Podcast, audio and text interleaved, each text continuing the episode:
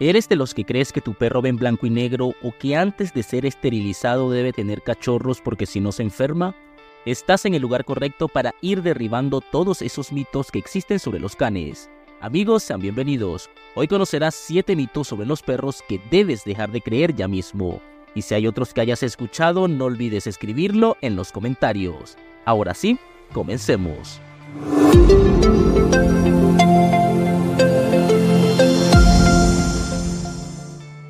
Número 1. Machos y hembras deben tener una camada antes de ser esterilizados. Este es un mito que ha circulado durante mucho tiempo, pero es completamente falso. No es necesario que las perras y los machos tengan una camada antes de ser esterilizados para evitar que queden inválidos, por ejemplo. De hecho, la esterilización es una práctica común y recomendada por muchos veterinarios para controlar la población de animales y mejorar su calidad de vida. La esterilización es un procedimiento seguro y rutinario que se realiza para evitar la reproducción no deseada y prevenir ciertas enfermedades. Al contrario de lo que se cree, no hace que los perros queden inválidos. De hecho, existen muchos beneficios asociados con la esterilización. Por ejemplo, reduce el riesgo de ciertos tipos de cáncer como el cáncer de mama y testicular. Disminuye la agresividad territorial y la propensión a vagar en busca de parejas durante el celo. Evita embarazos no deseados y la sobrepoblación de perros abandonados puede reducir algunos comportamientos indeseables como el marcaje territorial y el celo en las hembras. Contribuye a un comportamiento más tranquilo y equilibrado en general. La esterilización no causa invalidez en los perros, de hecho puede prolongar su vida y prevenir enfermedades graves. Número 2. Si su nariz está seca, está enfermo. Es un mito común que la gente diga que si la nariz de un perro está seca es porque indica que está enfermo. La humedad de la nariz de un perro puede cambiar a lo largo del día debido a influencias ambientales como el clima, la temperatura y la exposición al sol. Es importante recordar que los perros pueden tener la nariz seca durante ciertos momentos, y esto no significa que estén enfermos. Cuando los perros duermen o descansan es común que la nariz esté seca. Además el clima seco y caluroso puede provocar una nariz más seca, al igual que la actividad física ya que pueden transpirar a través de las almohadillas de sus patas. La edad de tu perro también puede ser un factor que influye en la sequedad de su nariz. Algunos perros mayores pueden tener la nariz más seca debido al proceso de envejecimiento y cambios en su piel. Es importante que no tomes la sequedad ocasional de la nariz como una señal inmediata de enfermedad. En cambio, debes observar a tu mascota en su conjunto y prestar atención a otros síntomas y comportamientos para determinar su estado de salud. Si tu perro muestra otros signos preocupantes como pérdida de apetito, letargo, cambios en el comportamiento, vómitos, diarreas, entre otros, entonces sí es recomendable llevarlo al veterinario para una evaluación adecuada. Número 3. Los perros comen hierba solo cuando están enfermos. Es un comportamiento común y natural que los perros coman hierba ocasionalmente y debes saberlo. Si bien la razón exacta detrás de este comportamiento no se conoce con certeza, existen varias teorías sobre por qué los perros hacen esto. Una de las teorías es que los perros comen hierba para purgarse o aliviar problemas digestivos leves.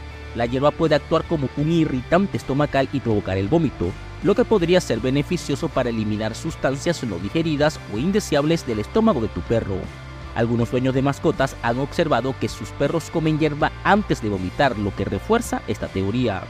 Otra explicación podría ser que los perros comen hierba simplemente porque les gusta su sabor o textura. Algunos perros encuentran placer en masticar diferentes objetos y la hierba podría ser una de las opciones disponibles para ellos en el entorno. También se ha planteado la idea de que los perros pueden comer hierba para añadir fibra a su dieta, especialmente si están alimentados con una dieta comercial que puede ser baja en contenido de fibra. Número 4. Algunas razas de perros son peligrosas por naturaleza. El mito de que algunas razas de perros son peligrosas por naturaleza es un tema polémico y controvertido que ha sido objeto de debate en la sociedad durante muchos años. Este mito ha llevado a la discriminación y estigmatización de ciertas razas, y es importante abordarlo con una perspectiva más informada y basada en la evidencia. Es crucial que comprendas que la agresividad y el comportamiento de un perro no está determinado únicamente por su raza, la personalidad y el temperamento de un perro están influenciados por una combinación de factores que incluyen la genética, el ambiente en el que se crían, el entrenamiento que reciben, la socialización temprana y las experiencias de vidas que han tenido. No hay evidencia científica sólida que respalde la idea de que ciertas razas son inherentemente más peligrosas que otras. En realidad, la mayoría de los perros, independientemente de su raza, son animales amigables, cariñosos y leales, especialmente cuando son criados y socializados adecuadamente.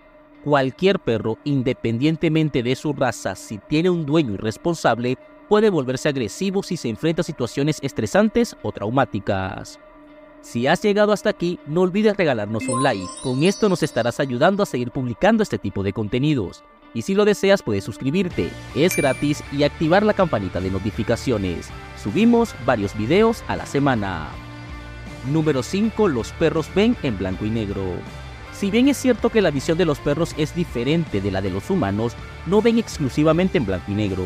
La visión de los perros se basa en una gama limitada de colores en comparación con la visión tricromática de nosotros. Los perros tienen una visión dicromática, lo que significa que solo pueden percibir ciertos tonos de azul y amarillo, pero tienen dificultades para distinguir colores como el rojo, el verde y el naranja. La retina de los perros contiene células llamadas bastones y conos que son responsables de la percepción de la luz y los colores. Los humanos tenemos tres tipos de conos que nos permiten ver una amplia variedad de colores, mientras que los perros tienen solo dos tipos de conos, lo que restringe su capacidad para ver los colores de manera similar a nosotros. A pesar de su visión limitada en términos de colores, los perros compensan esta deficiencia con una excelente visión nocturna y una mayor sensibilidad al movimiento, lo que los convierte en excelentes cazadores y rastreadores. Número 6. Un año de perro equivale a 7 años de humano. El mito de que un año de perro equivale a 7 años de humano ha sido transmitido durante mucho tiempo y es una forma simple de estimar la edad de los perros en comparación con la de los humanos. Sin embargo, esta fórmula no es precisa y puede ser engañosa. La relación entre la edad de los perros y los humanos no es tan lineal como la regla de los 7 años. En realidad, la tasa de envejecimiento varía según la etapa de vida del perro y su tamaño. Los perros experimentan un rápido crecimiento y envejecimiento en sus primeros años de vida, pero este proceso se desacelera a medida que maduran. Por ejemplo, durante el primer año de vida de tu perro, su tasa de envejecimiento es mucho más rápida que la de un humano. Tu perro puede alcanzar su madurez sexual y física en aproximadamente un año, mientras que nosotros tardaremos alrededor de 18 años en hacerlo.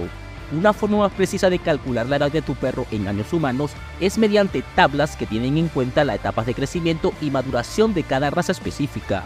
En general se considera que los primeros dos años de vida de tu perro equivalen aproximadamente a 24 años de nosotros. A partir de entonces, se puede calcular que cada año de perro equivale aproximadamente 4 a 7 años humanos dependiendo del tamaño y la raza. Y número 7, los perros tienen memoria a corto plazo. El mito de que los perros tienen una memoria de corto plazo ha sido ampliamente difundido, pero no refleja con precisión la capacidad de memoria de estos maravillosos animales.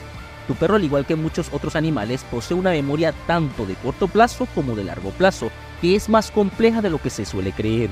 En cuanto a la memoria de corto plazo, tu perro tiene la capacidad de recordar información durante periodos relativamente cortos, generalmente de unos minutos a varias horas. Por ejemplo, si enseñas a tu perro un truco y lo repites varias veces en una sesión, es probable que recuerde cómo hacerlo durante el resto de la sesión o poco después. Sin embargo, lo que el mito omite es la impresionante capacidad de los perros para la memoria a largo plazo. Tu perro puede recordar experiencias significativas, aprendizajes y relaciones sociales durante largos periodos de tiempo, incluso años. Pueden reconocer a personas, otros animales y lugares con los que ha interactuado previamente y esto influye en su comportamiento y reacciones. La memoria a largo plazo de los perros les permite aprender de experiencias pasadas, lo que contribuye a su adaptabilidad y a la formación de vínculos fuertes con sus dueños y cuidadores. Además, su capacidad para recordar ciertos lugares y rutas es en parte gracias a su olfato altamente desarrollado que les permite reconocer y recordar olores familiares asociados con estos lugares. ¿Y tú qué opinas? Ya que estamos hablando de mitos, acá te dejo dos videos sobre el tema. Uno es sobre los 8 mitos que existen sobre el Doberman y 8 mitos que existen sobre el Pitbull. Bueno, esto es todo por ahora, hasta la próxima.